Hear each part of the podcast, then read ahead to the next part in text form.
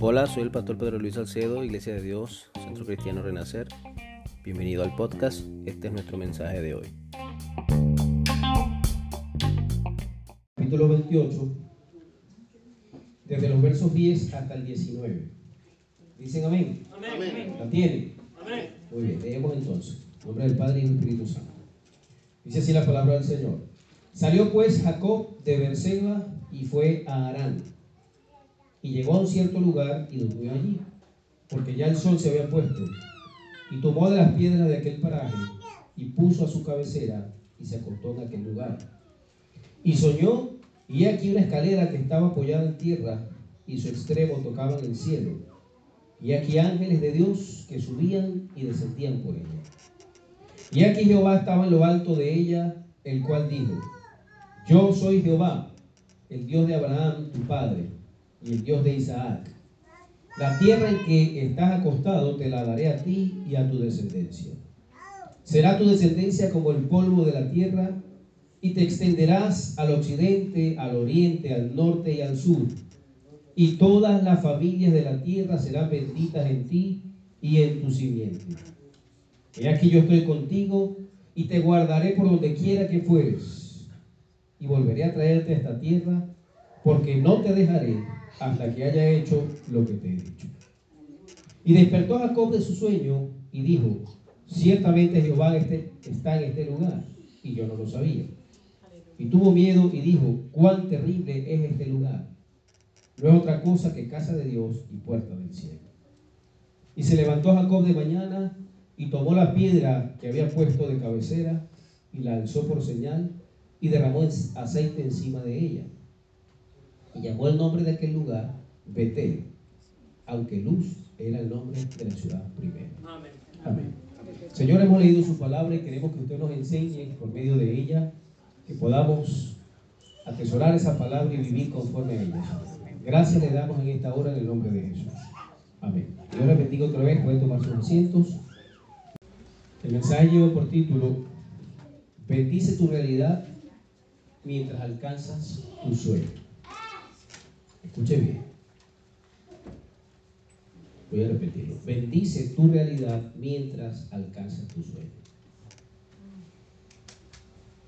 Muchos de nosotros, yo debería decir todos, pero no todos, pero la mayoría de nosotros tenemos un sueño.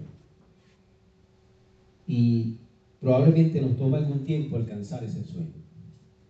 Quiere decir que mientras tanto vivimos una realidad que es un poquito o a veces muy diferente del sueño que nos hemos establecido. Pero hoy el Señor nos está dando una recomendación y nos dice, bendice tu realidad hasta que puedas alcanzar tu sueño. Amén. Entonces hemos leído en el libro de Génesis y el personaje principal de ese pasaje es no es otro que Jacob. Y vamos a aprender un poco de su experiencia. Jacob es un tipo que, al contrario de David, de Samuel, de Daniel, de otros personajes bíblicos, probablemente si tuviéramos una lista de personajes bíblicos que queremos aprender de ellos, Jacob probablemente esté en el último lugar. Porque se ha descrito en la palabra como un tipo tramposo, un poco eh, mentiroso incluso. Su nombre de hecho lo delataba y era suplantador. Pero como Dios sabe hacer las cosas, a ese Jacob que le habían puesto, lo habían bautizado como suplantador, él le cambiaría el nombre a Israel. ¿Se acuerdan?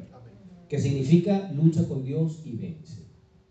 Así que no importa cómo hayamos nacido y cuán terrible haya sido nuestra historia, Dios, en Dios tenemos una oportunidad de cambiar. Dios quiere bendecirnos, Dios quiere transformar nuestra vida, quiere moldear nuestro carácter, quiere quitar toda esa pesada carga que tal vez pasó en nuestro pasado, valga la redundancia, y quiere decirnos que en Él, como bien se decía temprano en la escuela dominical, hay paz, hay gozo, hay amor, hay otras cosas. Y además, por si fuera poco, Él nos da sueños y nos da razones para vivir, nos da un propósito de vida. Entonces, en ese aspecto es que vamos a aprender nosotros hoy de Jacob. Me quedo con las palabras la promesa que Dios le hace a Jacob, versículos 13 al 15, que lo voy a, repetir. Porque si algún propósito tiene este mensaje en el día de hoy, es que nosotros nos apropiemos de esta palabra. Usted la personalice y agarre lo que sea bueno de ella para usted. Dice verso 13 al 15. He aquí Jehová estaba en lo alto de ella y el cual dijo, yo soy Jehová, el Dios de Abraham, tu padre, y el Dios de Isaac. La tierra en que estás acostado te la daré a ti y a tu descendencia. Será tu descendencia como el polvo de la tierra y te extenderás al occidente, al oriente, al norte y al sur. Y todas las familias de la tierra serán benditas en ti y en tu simiente. He aquí yo estoy contigo. Escuche bien. He aquí yo estoy contigo. Dios hablándonos. Usted puede decir, he aquí Dios está conmigo. Amén. Dios le dice, y te guardaré por donde quiera que fueres. Si personalizamos eso es, Dios me guardará por donde quiera que yo vaya. Amén. Y volveré a traerte a esta tierra porque no te dejaré hasta que haya hecho lo que te he dicho. Usted lo puede decir así, Dios no me va a dejar hasta que haya cumplido en mí su propósito, lo que Él ha dicho de mí. Entonces, podemos decir que Dios nos da sueños, nos da propósito para vivir. Y mientras llega ese sueño, tenemos que bendecir nuestra realidad. Amén. Vamos a estudiar un poquito, a examinar cómo era la realidad de Jacob en el presente. Lo que él estaba viviendo. En el verso 10 que leímos dice, salió pues Jacob de Berseba y se fue a Arán. Berseba está al sur de Israel, ahí era donde se había establecido él con su familia. Pero ¿qué pasaba? Acuérdense que no mucho tiempo atrás, creo que todos saben ese pasaje, conocen el pasaje. Él había hecho un poquito de trampa, había robado la primogenitura de su hermano, el derecho de la primogenitura. Y eh, Isaac, su padre, le había dado la bendición a él, ¿correcto? La bendición que correspondía a Esaú, su hermano. Esaú cuando supo, ya no podía hacer más nada porque solo una bendición había para el primogénito. Pero después que vio a Jacob, le dijo, esta me la vas a pagar. Porque mi padre se va a morir en algún momento. Y cuando eso pase, no sé dónde te irás a esconder, pero yo te voy a alcanzar, yo te voy a agarrar. Así que Jacob estaba huyendo de su hermano Saúl. Su hermano lo quería matar por haber hecho eso de la primogenitura. Y según nos cuenta aquí el pasaje, él estaba asustado. Como cuando una persona está huyendo porque alguien lo viene persiguiendo, ¿cierto? Esa era su realidad en ese momento. Eh, por lo que nos cuenta aquí, dice, llegó a un lugar, durmió allí, ya, ya era de noche, el sol se había puesto, y tomó de las piedras del lugar y la puso como una almohada. O sea, podemos traducir eso en palabras sencillas, que el hombre dormía donde lo agarraba la noche. No con muchas comodidades, por cierto, porque una piedra de almohada no debe ser muy fácil. Estando preocupado, pensando tal vez si su hermano lo alcanzaba, qué iba a hacer de él, qué podía hacer, etc. Podríamos decir, en medio de esa angustia, se aparece Dios y le da un sueño, un sueño tremendo, y le muestra una escalera que va desde el suelo hasta el cielo, y suben y bajan ángeles, y él está extasiado con ese sueño, y de repente escucha una voz que estaba Dios arriba en, en lo alto de la escalera y le empieza a hablar. Y las palabras que le dice son las que ya leímos del verso 13 al 15 que no es otra cosa que una promesa hermosa, una promesa maravillosa, pero que al fin y al cabo esa promesa era para su futuro, ¿no es cierto? O sea que momentáneamente su situación no iba a cambiar, su presente no era tan bueno. Y aunque tenía la promesa de Dios de que, como por ejemplo el verso 15 que le dice, yo estaré contigo, no te dejaré donde quiera que tú vayas, te voy a traer aquí de vuelta porque hasta que no complete la obra en ti no te voy a soltar. Estoy parafraseando. Esa palabra es maravillosa, pero repito, era para el futuro. Entonces, ¿cuál es el ejemplo que nos da Jacob aquí? Estando angustiado, sufriendo un poco, tal vez una, una angustia o un sufrimiento más emocional que físico, pensando que su hermano lo podía alcanzar. Cuando tiene esa visión y Dios le da esa palabra, ¿qué hace él? Él bendice su realidad, no reniega de ella, y mire lo que hace. En el verso 18. Tomó pues Jacob en la mañana la piedra que había puesto de cabecera, o sea, que tuvo por almohada, la alzó por señal y derramó aceite sobre ella. En otras palabras, ungió esa piedra con aceite, como diciendo, esta piedra es señal de que Dios me habló, de que me dio una promesa maravillosa y de que algún día eso va a ser realidad. Porque él dice, yo le creo a Dios. Cuando Dios habla, yo le creo. Entonces el hombre ungió la piedra con aceite, pero después hizo algo también eh, que aunque simbólico, pero muy importante, porque dice, llamó el nombre de aquel lugar Betel. Betel significa literalmente casa de Dios. Tenía otro nombre ese lugar. Pero él dijo, este lugar es importante para mí, porque aquí me habló Dios. Aquí me dio su promesa, aquí me dijo que iba a estar conmigo, aquí me dijo que me va a guardar, que donde quiera que yo camine Dios va a estar ahí conmigo. Entonces él le puso otro nombre, lo rebautizó. ¿Cuántos de nosotros cuando hemos recibido una palabra de Dios o una promesa, una administración, como sea que usted le quiera llamar, no hemos tenido o no hemos querido hacer esto que hizo Jacob? De poner una señal allí e incluso cambiarle el nombre. Tal vez no lo hagamos formalmente como él lo hizo, pero estoy seguro que en su mente y en su corazón está grabado ese lugar y esa, ese objeto o esa, eso que le hace recordar esa palabra de Dios. Nosotros, por ejemplo, mi esposa y yo, prácticamente desde que llegamos a la iglesia ya el Señor nos estaba diciendo que teníamos ministerio, aun cuando nosotros no entendíamos de qué se trataba. Y algunos años después, estoy hablando como unos cuatro años después que habíamos llegado a la iglesia, después de haber pasado por la clase de catecúmenos, haber sido bautizados y empezar el ministerio poco a poco desde abajo, el Señor, fuimos a un retiro con un grupo especial que había en la iglesia, y el Señor por medio de una pastora, en medio de, un servicio, de un culto, nos mandó a llamar y nos ungió ese día. Y nos, dio una palabra algo así como que yo los estoy ungiendo como pastores, ustedes son mis siervos, los voy a preparar, etcétera, etcétera. Fue la primera vez que Dios nos dijo esas palabras. Habían pasado cuatro años desde que habíamos llegado. Como dos años después, en el medio de esos dos años, comenzó Dios a tratar con nosotros, a, recordarnos esa palabra una y otra vez. Poco tiempo después en nuestra casa volvieron a ungirnos y nos decían, vemos como una puerta abierta grande de parte de Dios para ustedes. Bueno, cuando ya tenemos seis años en la iglesia, efectivamente Dios nos sacó a pastorear.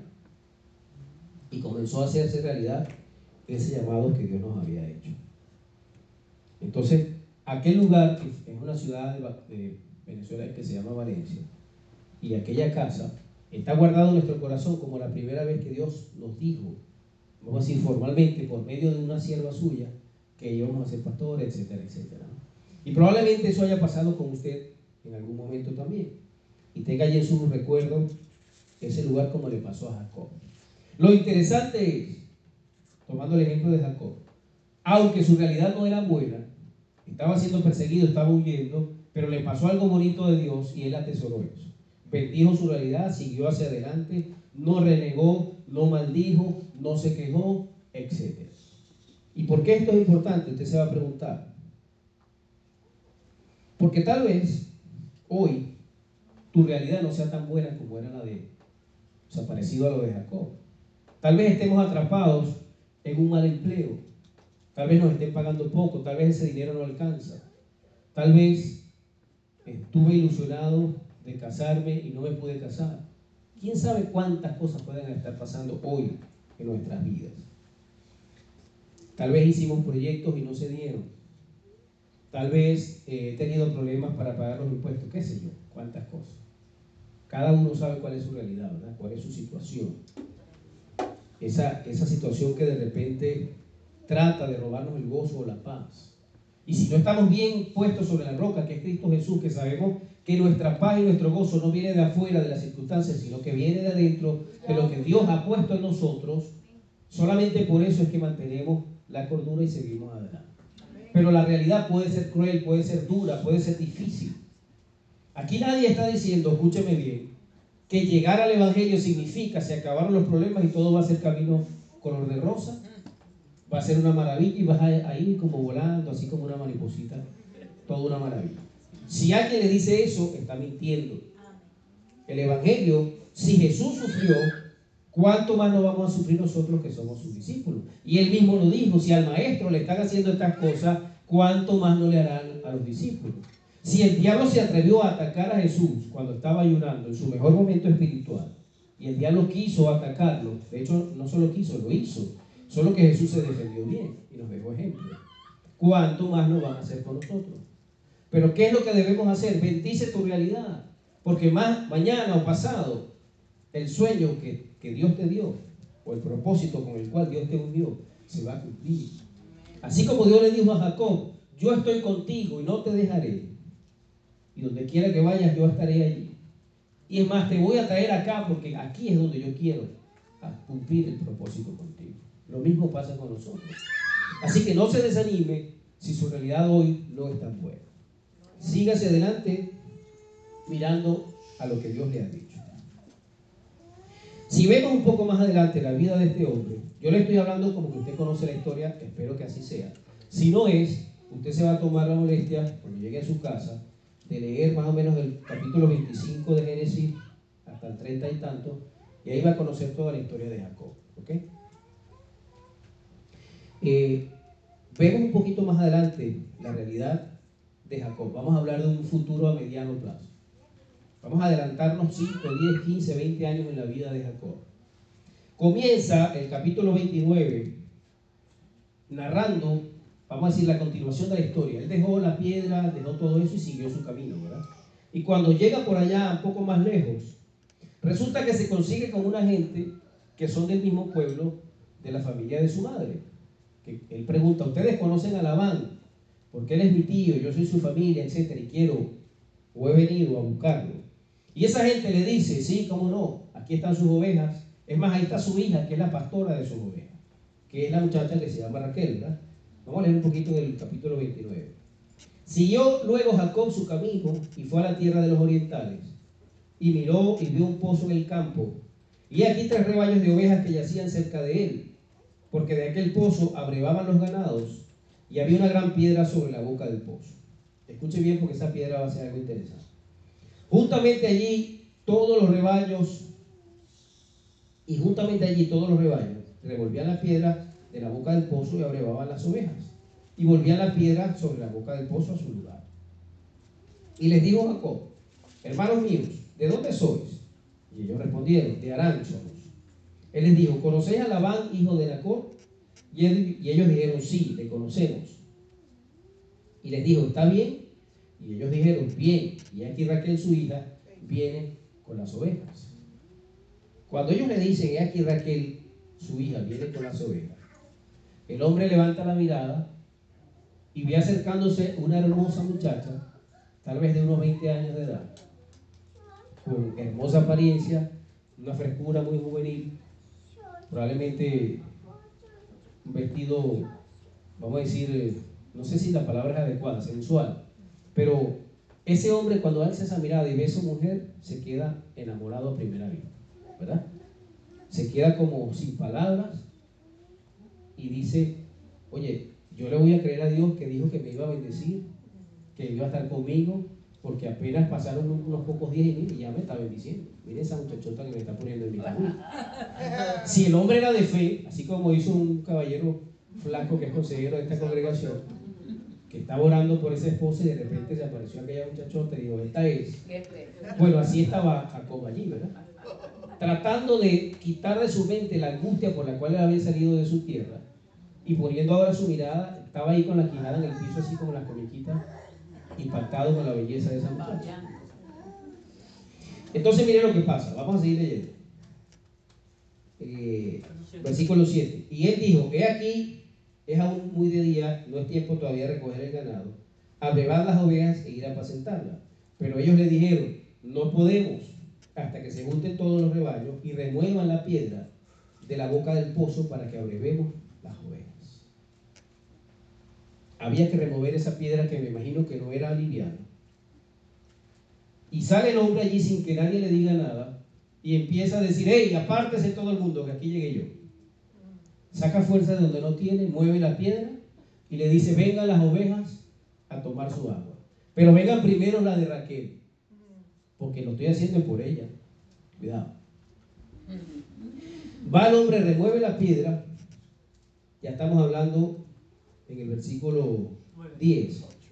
Y dice, sucedió que cuando Jacob vio a Raquel, hija de Labán, hermano de su madre, y las ovejas de Labán, el hermano de su madre, se acercó Jacob, removió la piedra de la boca del pozo, abrevó el rebaño de Labán, hermano de su madre. Escuché esto. Y Jacob besó a Raquel y alzó su voz y lloró. El hombre estaba tan contento de que Dios lo estaba bendiciendo, que le dio esa fuerza para sacar esa piedra y que esa mujer era muy hermosa, que fue y le robó un beso y después se puso a llorar de la emoción. Yo me imagino que ese lloro era como agradeciéndole a Dios y diciéndole, esta es, Señor, guárdamela para mí, que nadie venga a arrebatarla, porque esa muchacha se convirtió en el sueño de Jacob. Él dijo, bueno, yo no, no sé cómo va a ser Dios, pero este es mi sueño. Voy a hablar con su padre, voy a hacer lo que sea necesario para que esa muchacha sea mi esposa. Pero ¿saben qué bonito? Cuando un muchacho pone su mirada en la muchacha y la muchacha corresponde. Porque si la muchacha es indiferente, entonces el corazón empieza a sufrir. Pero la muchacha no se quedó corta, escuchen lo que ella hizo.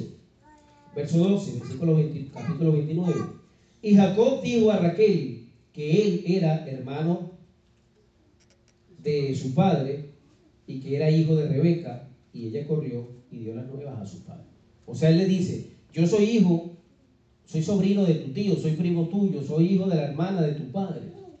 Y ella, ¿qué fue lo que hizo? Salió corriendo y le dijo a su papá. Y el papá va, lo recibe y le dice, vamos a decir, lo recibe con honores, pues lo incluye en la familia, le hace un, un agasajo, etc. Y un poquito después, el papá del hombre Labán, que era un tipo, vamos a decir, eh, astuto y, y con muchos trucos, Jacob iba a aprender que si él tenía algunos trucos, Labán tenía el doble o el triple de trucos En mi tierra hay un refrán que dice, la gente se consigue con la horma de su papá. O sea, siempre hay uno que nos va a poner en nuestro lugar. Cuando Labán recibe al hombre, a Jacob, bien contento de que sea familia, etc., le dice, vete y trabaja conmigo. Ya había estado el mes con él allí y le dice, pero no vas a trabajar de gratis, yo te voy a poner un salario. Dime tú cuál quieres, por qué quieres trabajar. Y Jacob dice, bueno, este es un chance que yo estaba esperando.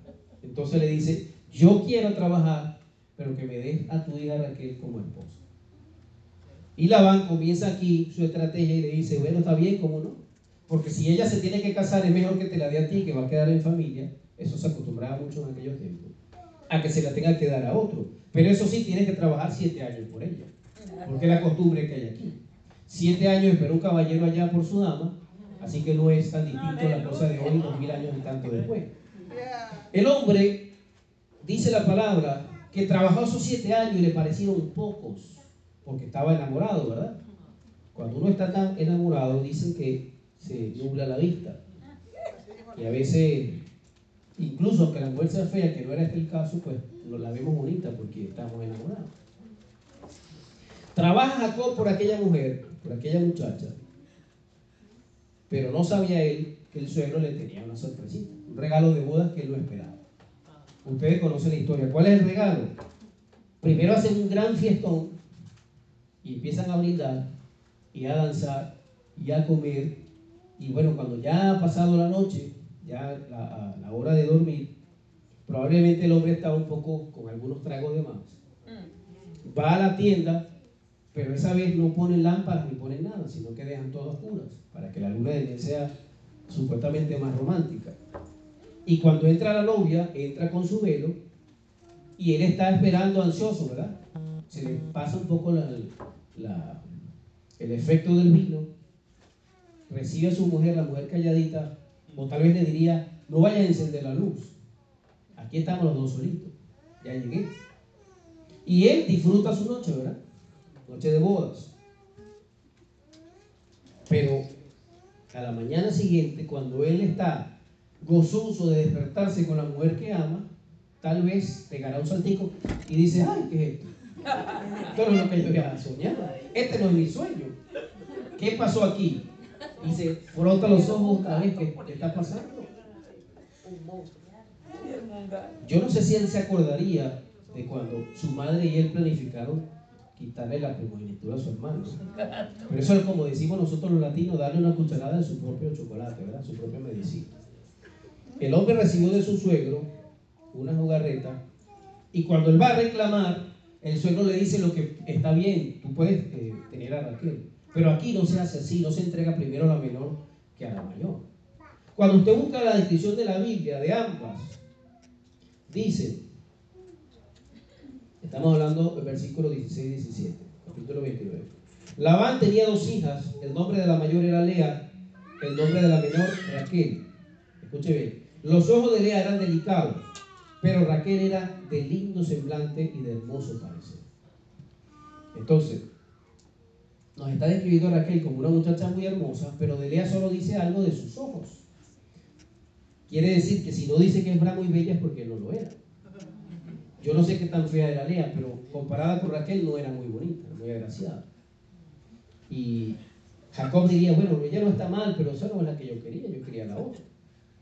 Pero el suegro le dice, pero tranquilo chicos, si ya tú llegaste aquí, estás con nosotros, trabajaste siete años por, por la muchacha, trabaja otros siete años. ¿Cuál es el problema? Y él estaba como pensando un poco, este viejito un poco tramposo, pero bien merecido que me lo tengo yo, porque algunas trampas hice yo también. Y él le dice, está bien, voy a trabajar los otros siete años por, la muchacha, porque al fin y al cabo ya ese era su sueño, ¿verdad? Se había convertido en su sueño. Trabajó estos siete años tal vez no tan gozosos como los primeros, pero los trabajó al fin y al cabo. Pasados sus segundos siete años, que ya eran 14, y que ya la muchacha no tenía 20, sino si sacamos cuenta, tal vez tenía unos 34, no es que hubiera sido fea ni era muy vieja, pero bueno, ya había pasado algún tiempo, ¿verdad? Sin embargo, esta vez sí cumplió su suegro, le dio a la muchacha que era. Y ahora tiene él dos mujeres. ¿Correcto? Tiene la mujer de sus sueños y tiene la otra que le vino algo así como un dos por uno, ¿verdad? Por añadidura. Resulta que como no toda la vida es color de rosa, la mujer de sus sueños era estéril. Y en cambio la otra, la que no era tan agraciada, le había dado ya tres o cuatro hijos. Y la muchacha, que era estéril, pues se pone triste, le empieza a reclamar y él se pone bravo y dice, pero ¿acaso yo soy Dios? Yo no tengo la culpa. O sea, yo quisiera tener hijos contigo, tú sabes que yo te amo a ti y no tanto a ella, pero bueno, así se me han dado las cosas. Las mujeres empiezan a pelear, le da cada una a su sierva para que él tenga hijos con la sierva, eso es una costumbre antigua. Tuvo dos hijos con la sierva de uno, dos hijos con la sierva del otro, de la otra. Y finalmente Dios se acuerda de Raquel, abre su matriz y entonces ella puede tener dos hijos. Tuvo a José primero y el último, que era Benjamín, cuando lo tuvo, pues se murió. Estamos hablando de 14 años de la vida de Jacob, pero después pasaron 6 años más porque él trabajó esos seis años por el ganado. Eh, Labán, su suegro, lo había puesto como pastor de las ovejas, de sus ovejas, y el, el sueldo era parte del ganado, pues las que fueran haciendo eran de él. Resulta que el rebaño que él cuidaba se había multiplicado. Entonces le había dado riquezas a su suegro y se había hecho rico él también. Si sacamos cuenta, son 20 años más desde que él llegó. Pero usted se fija que su realidad no era mucho mejor que la anterior. O sea, ¿Qué cosas buenas le pasaron? Bueno, que tuvo la mujer de su vida, de su sueño. Pero todo lo demás eran cosas no tan agradables. Le habían puesto a la otra mujer, habían tenido dificultades para asentarse en el trabajo. El, eh, todo ese capítulo 29 y el 30 narra cómo el suegro le había cambiado el sueldo varias veces. Porque si las ovejas nacían, por ejemplo, blancas, él decía, tus ovejas van a ser las negras. dice, oye, pero están haciendo blancas casi todas. Sí, pero esas son tus ovejas Entonces, él, él, pone a las ovejas, aquí cuenta todo eso, a brevar, no sé qué, entonces empiezan a, a nacer negras. Y cuando el suegro ve, dice, no, tus ovejas ahora van a ser las que son blancas y negras. O sea que ya tenía algunas negras acumuladas, empiezan a nacer ahora así. Cuando el suegro le cambiaba la señal, empezaban a nacer las ovejas de ese estilo. Lo cierto es que en todo ese tiempo aprendió a conocer a su suegro, que resultó ser mucho más tramposo que él. Y bueno, al fin y al cabo, Dios lo estaba preparando, ¿verdad? Él estaba cosechando lo que había sembrado. Pero todo eso era un proceso de Dios. Esos 20 años fueron preparación de Dios en la vida de Jacob, porque acuérdese la promesa que Dios le había hecho. Estaré contigo, no te dejaré, te voy a traer de vuelta a la tierra, porque no te voy a soltar hasta que haga contigo lo que yo te he dicho. Entonces, todos estos 20 años, que podemos decir que era su realidad futura, no mejoró tanto el asunto. Su realidad no era muy buena, en el futuro no siguió siendo tan buena. Pero Dios que está en control de todo, esa señal del Señor, nueva bendiciones del cielo. Recibe. Decía una hermanita ya, recibo. Así durísimo. Cuando vemos la realidad del futuro a largo plazo, ahí es cuando en verdad se ve que Dios cumple su promesa. Porque mire, la realidad del presente Él no maldijo ni, ni renegó de su realidad. Al contrario, ungió la piedra, renombró el lugar, sigue avanzando, se precisa un sueño en su vida que aquella mujer, la obtiene, pero sigue siendo un poco amarga su realidad. Pero ya en el futuro resulta y le llega el tiempo de él regresar a su tierra. Y ahí es cuando Dios lo agarra. Estamos hablando que, imagínense que Jacob llegó allá con unos 30 años, y ahora tiene 50 y tantos, ¿verdad? Pasaron 20 y tal vez un poquito más. Al menos 50 podía tener. Y en esos últimos 20 años, tal vez cuando miraba a Raquel se regocijaba su alma, pero cuando miraba a la otra, cuando miraba a la, la sierva, cuando se encontraba con su suegro, pues se le agriaba un poco el corazón, ¿verdad? Y él se empezaba a preguntar y a decir, oye, me acuerdo aquella vez cuando dormí sobre la piedra, que estaba durísima, pero fue el mejor sueño de mi vida porque Dios me dio la palabra. Y yo me acuerdo que Dios me, me dijo en aquel tiempo, no te soltaré hasta que haga contigo lo que te he dicho. Y en alguna de sus oraciones seguro que Jacob le decía, Señor, ¿cuándo será ese tiempo? ¿Se acuerdan de aquel corito que decía, ¿cuándo será ese día que Jesucristo venga por mí? Vamos a ver si lo preparamos en algún momento, pastor. Eso lo cantaba un hermanito allá del campo. Él se preguntaba, ¿cuándo será ese día que yo tendré que regresar? Que Dios me cumpla su palabra. Que lo que me dijo Dios sea preciso. Y entonces viene aquí el capítulo 31, versículo 3. Y es Dios hablándole a Jacob y recordándole precisamente las palabras que le había dado veinte y tantos años antes. Leemos, lean ahí conmigo, 31.3 de Génesis. También Jehová dijo a Jacob, vuélvete a la tierra de tus padres y a tu parentela, y yo estaré contigo. Le está recordando Jehová la promesa y usa algunas palabras textuales, y yo estaré contigo, que fue lo mismo que le había dicho, ¿se acuerdan? Versículo 13, yo soy el Dios de Betel, donde tú ungiste la piedra y donde me hiciste un voto. Levántate ahora y sal de esta tierra y vuélvete a la tierra de tu nacimiento. Dios le está hablando aquí bien claro, por si acaso se le había olvidado, y le dice, ¿te acuerdas cuando estabas allá con la piedra de almohada?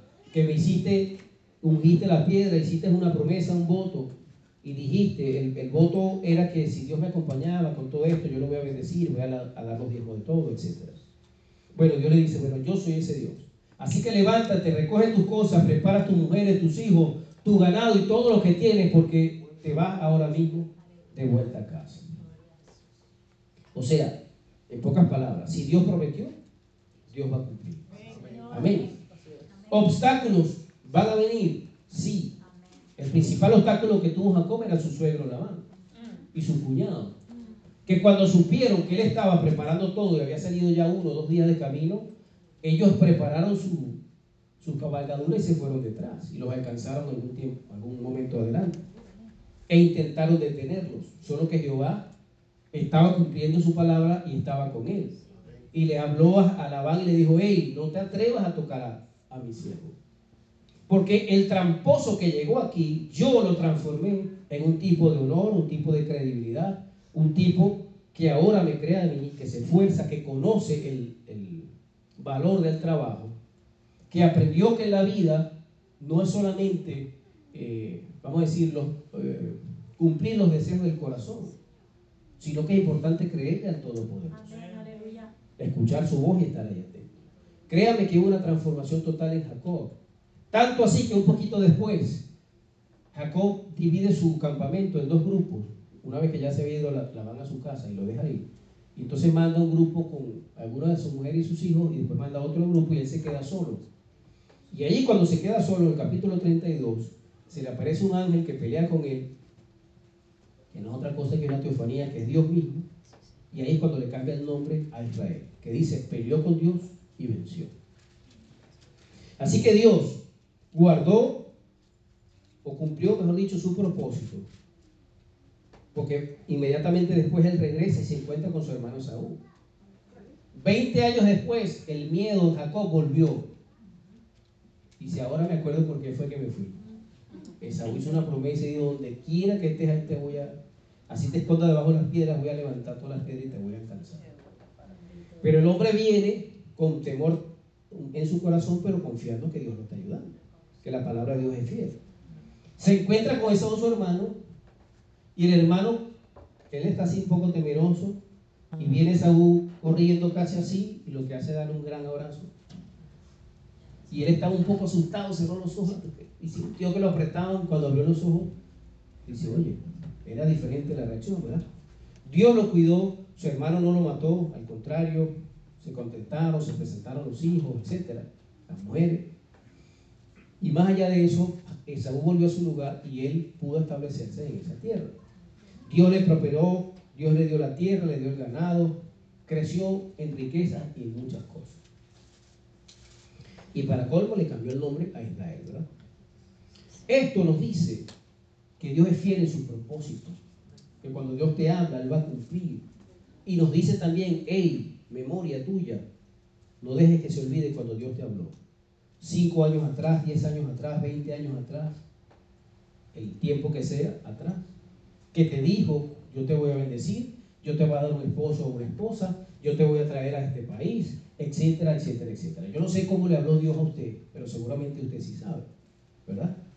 Porque todos, de alguna manera, Dios nos ha hablado. Y cuando Dios nos habla, hay un propósito de vida. Si nosotros somos sabios y oímos esas palabras, entonces empezamos a alinearnos en el camino que Dios nos ha trazado. Si Dios nos dice, por ejemplo, solo para ilustrar el asunto, coja usted aquí la 207 y llegue a la 95 y vaya hacia el sur, bueno, ese es el camino que Dios nos está trazando. Mientras más rápido nosotros tomemos la 207 y vayamos a la 95, vayamos al sur, pues más rápido se van a empezar a cumplir las cosas que Dios nos dijo. Pero ¿qué tal si tomamos la 207 y en vez de ir a la, 95 vamos hacia el US Nos estamos alejando del camino que Dios nos marcó. ¿Y qué tal si llegamos a la 95 pero en vez de ir hacia el sur vamos hacia el norte? También nos estamos alejando. ¿Y qué tal si nos quedamos parados rondando por aquí y vamos por la 32 y vamos a la playa y vamos al downtown, etcétera? Quedamos dando vueltas por aquí. Entonces no estamos tomando el camino que Dios nos dijo. Dios cuando te habla marca un camino y te dice es por aquí que yo quiero que vayas. A Jacob le tomó poco más de 20 años tomar ese camino, pero también era porque él tenía muchas cosas que corregir. ¿Se acuerdan? Porque lo tramposo que había en su corazón, eso estaba desde adentro. Yo tuve que sacar eso como cuando los doctores operan algo y raspan allí, sacan hasta la última eh, porción maligna de, un tumor. Dios hace eso nosotros, pero a nivel espiritual. Saca todo eso de nuestra vida, lo que está allí lo más profundo, porque eso lo hizo Él en la cruz del Calvario, ¿verdad? Cuando nosotros nos rendimos ante Dios en la cruz, Él hace eso. ¿Y qué queda de nosotros? Bueno, abrir nuestros oídos para escuchar lo que Dios dice y caminar conforme a lo que fue su palabra. ¿Sabe una cosa? Dios nos estaba buscando desde el principio. La gente cree que uno está buscando a Dios. Dios nos está buscando a nosotros. Y en algún momento Él nos encuentra. Y cuando Él nos encuentra, nos para aquí en una encrucijada que la cruz está allá adelante. Un camino va hacia la cruz y otro camino va distinto. Y Él nos dice, llegó el punto de que tomes una decisión. Escoge la cruz, el sacrificio de Cristo, lo aceptas en tu corazón y empiezas a caminar conmigo o te vas por el otro lado. No hay tres caminos, hay solo dos. Seguir como veníamos, probablemente no tan mal, pero sin Dios, o humillarnos ante Dios, reconocerlo como Dios, como Señor, como Salvador, y empezar a caminar con Él. Una vez que hacemos eso, es lo que llamamos nosotros los evangélicos recibir a Cristo como Salvador. La mayoría de nosotros ya lo hizo, ¿verdad? Y si alguno no lo ha hecho, pues este es el tiempo de hacerlo. No deje para mañana lo que hoy tiene que hacer. Pero los que ya le hemos aceptado, los que estamos aquí caminando con Dios, es tiempo de reflexionar, de hacer un stop. Mira cuál es tu realidad y no reniegues de ella. Bendice tu realidad. Porque solamente de esa manera es que vas a poder alcanzar tu sueño. Y yo no le estoy diciendo que su realidad hoy sea bonita, porque tal vez no lo es. Tal vez estemos viviendo en una casa rentada y queremos comprar. Tal vez estemos viviendo en un cuarto pequeño y queremos tener una casa. Tal vez no tenga un tan buen empleo como quisiera. O tal vez tenga tres empleos que son, entre comillas, malos los tres, pero cuando sumo los tres es regular. Eso puede ser la realidad de cualquiera de nosotros.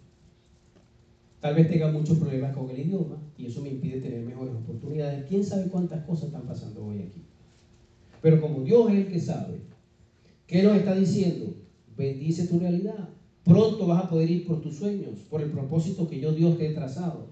Pero mientras tanto, bendice tu realidad, Señor. Gracias, porque aunque el empleo no es tan bueno, tengo empleo. Porque aunque eh, mis bendiciones materiales pudieran ser mucho mejor, pero algo tengo.